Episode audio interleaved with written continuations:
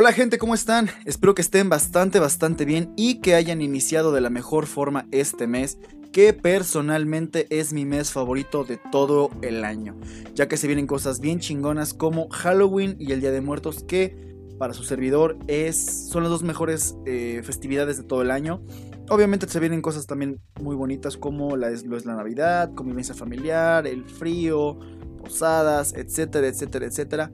Sin embargo, y de corazón les pido que se sigan cuidando, lávense las manos, usen cubrebocas, muy importante, usen cubrebocas. Si salen a la calle, tomen todas las medidas necesarias porque este virus ojete aún no se va. Cuídense muchísimo y de antemano les agradezco por todo el apoyo que ha recibido este, este proyecto. Sin embargo, les pido una disculpa ya que no he subido podcast este, en dos semanas. Entonces, fueron días, unos días complicados, pero eh, me dieron mucho en qué pensar. Pensé en, nuevos capítulos, en nuevas cosas. Y este. Y voy a hacerlos, este, voy a estarlos grabando y voy a estarlos subiendo poco a poco a las, a las diferentes este, plataformas para que puedan escuchar. Pero bueno, sin más, eh, empezamos con el tema del día de hoy, que más que ser un tema de interés social, es más bien un dato curioso o algo que deberíamos echarle un ojo. Y es que se me ocurrió al ver cómo en diferentes redes sociales como YouTube, Instagram o Facebook, habían personas que demostraban cómo diversas redes sociales saben exactamente las cosas que nos gustan o que buscamos. Y todo esto es por lo cabrón que está el algoritmo que maneja en las redes sociales. Y la neta, si nos ponemos a pensar en el trasfondo, en el trasfondo, disculpen, o la mecánica de estos algoritmos, o en lo que hay más allá de la red social, es sumamente interesante. Yo tengo amigos que son programadores y me han comentado cómo es que funcionan más o menos estos algoritmos que usa el Internet para mostrarnos cosas que nos gustan. Pero bueno, vamos por partes. Empezando con que hace 10 años no teníamos ni idea del alcance que el Internet iba a tener en nuestras vidas, como lo es hoy en día.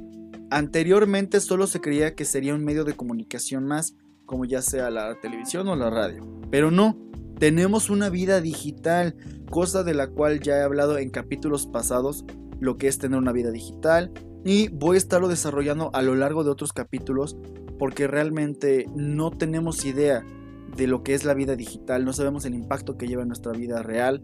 Hay temas que se pueden profundizar muchísimo más. Hay este, podemos explorar los beneficios y lo peligroso que puede ser el tener un mal manejo de esta vida digital. Pero bueno, eh, seamos sinceros, actualmente si nos dejan sin internet nos sentimos totalmente perdidos, ya que tenemos sumamente arraigado en nuestra vida diaria el uso del internet prácticamente para todo, principalmente para la comunicación y el ocio. Sin embargo, no nos hemos detenido a pensar cómo es que manejamos nuestras redes sociales, ni mucho menos nos detenemos a pensar cómo es que en internet nos muestran anuncios de cosas que realmente nos gustan o que llegamos a buscar por alguna, alguna consulta X y ya nos están bombardeando con publicidad. Pues miren, no soy un programador experto, pero por lo que pude investigar gracias a diversos medios como el Washington Post, Animal Político y El Universal, además de platicarlo con amigos que sí son programadores, me comentaron que el Internet en general, pero en específico las redes sociales, usan un algoritmo que vulgarmente denominan como stickiness, que al español se podría traducir como pegajoso o pegajosidad, ya que lo que necesitan las redes sociales es que te quedes el mayor tiempo posible viendo su plataforma. Y la forma en la que opera este algoritmo es, por ejemplo, digamos la plataforma Instagram si te quedas viendo una fotografía en un promedio de 15 a 20 segundos, el algoritmo que maneja Instagram intuye que a ti te gusta o llama la atención ese tipo de contenido. Y si reaccionas dando like, pues muchísimo más. Y esto mismo pasa tanto en Facebook, YouTube, Twitter e incluso, o un poco más, en TikTok. Obvio con sus debidas diferencias, pero sí usando como medida principal el tiempo que dediques viendo una publicación o si reaccionas o no. Porque déjenme decirles que no importa si das like o dislike, si das me encorazona, me enoja, me, me asombra, me entristece, etc.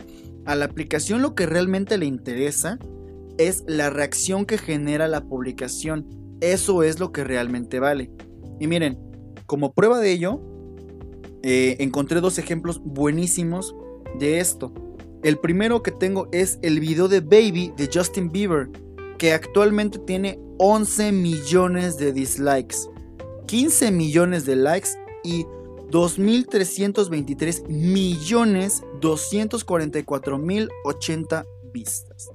Y en segundo, el YouTube Rewind del 2018, que hasta ahora tiene 18 millones de dislikes, 2.9 millones de likes y 207 millones 573 mil 670 vistas. Estos, estos videos podrían ser los menos gustados en la historia de YouTube, pero la difusión que tienen hasta la fecha es impresionante. Simple y sencillamente, te guste o no, el video te hizo reaccionar y fue visto, y esa es la finalidad del contenido en Internet.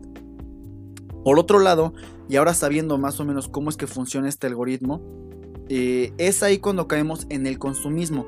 Y es que para dejarlo mejor ejemplificado, nosotros somos prácticamente el producto que venden las redes sociales a las grandes marcas. Es ahí donde se encuentra el verdadero deal, negocio o ganancia del Internet en general, la publicidad con la que nos bombardean en las redes. Y como prueba de ello tenemos a los influencers, a los, este, TikTokers, a los YouTubers, a las Instagramers, que son personalidades del Internet que usan determinada marca de maquillaje, determinados tenis, cierto, cierto servicio que contratan y lo publicitan en sus redes sociales y nosotros decimos, ah, está bien chingón, lo ocupa tal persona o tal celebridad, yo también lo quiero utilizar y eh, es por eso que, veo la analogía que eh, nosotros, los usuarios de Internet, somos el producto que le venden a las grandes marcas. Y si no me creen, los invito a hacer una prueba.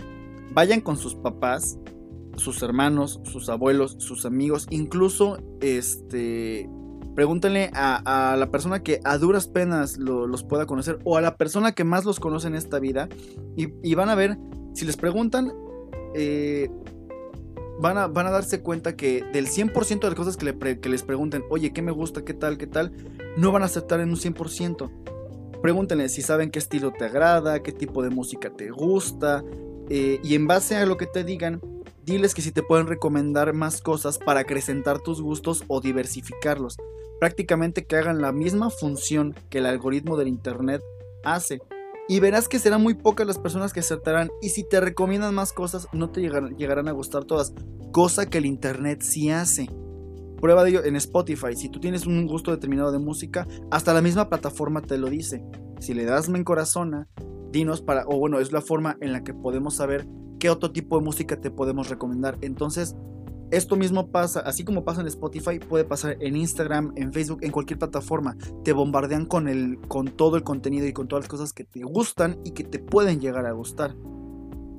Es por ello que el algoritmo de las redes sociales es tan complejo e interesante, pero a la vez un tanto peligroso. Y tú te preguntarás, ¿por qué?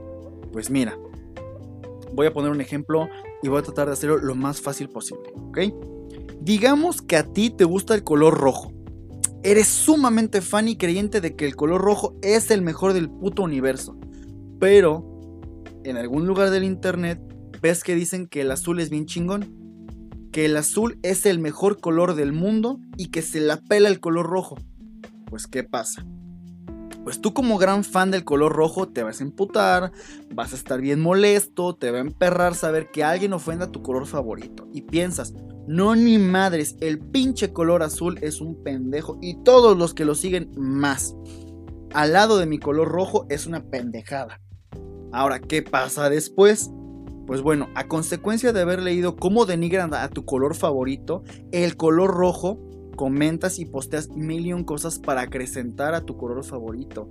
Mientas madres por internet, sobajas y ofendes a quien no cree que el color rojo es el mejor. No sé si me estoy dando a entender, pero este, a lo mejor un muy tonto ejemplo, es para que se den cuenta más o menos cómo es que se genera una discusión en Internet. Y es por lo mismo, toda esa consecuencia del algoritmo que usa el Internet.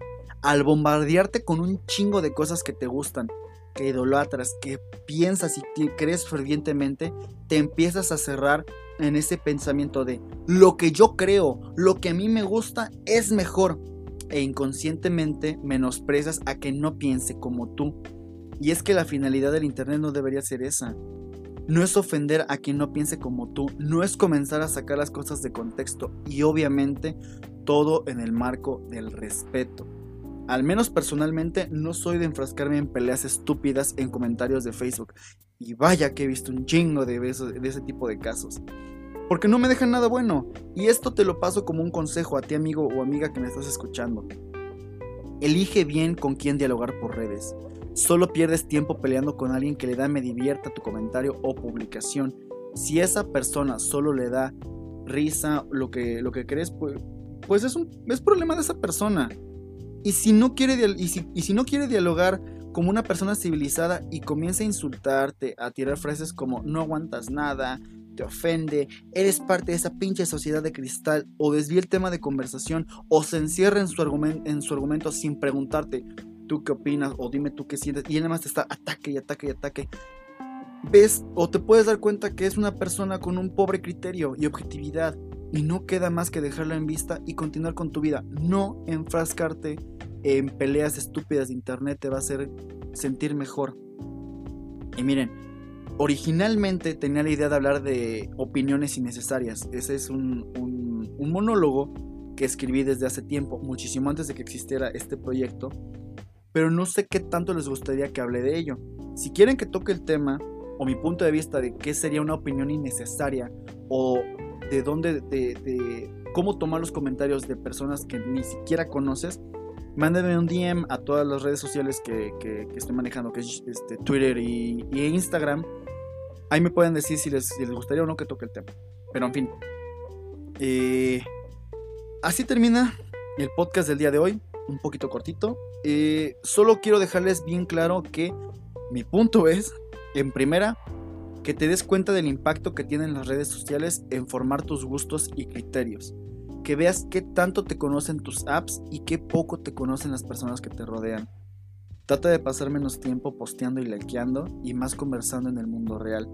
Porque créeme que esas experiencias son las que realmente te dejan satisfecho el platicar con tu familia, el salir con algún amigo, el conversar, el estar en el mundo real.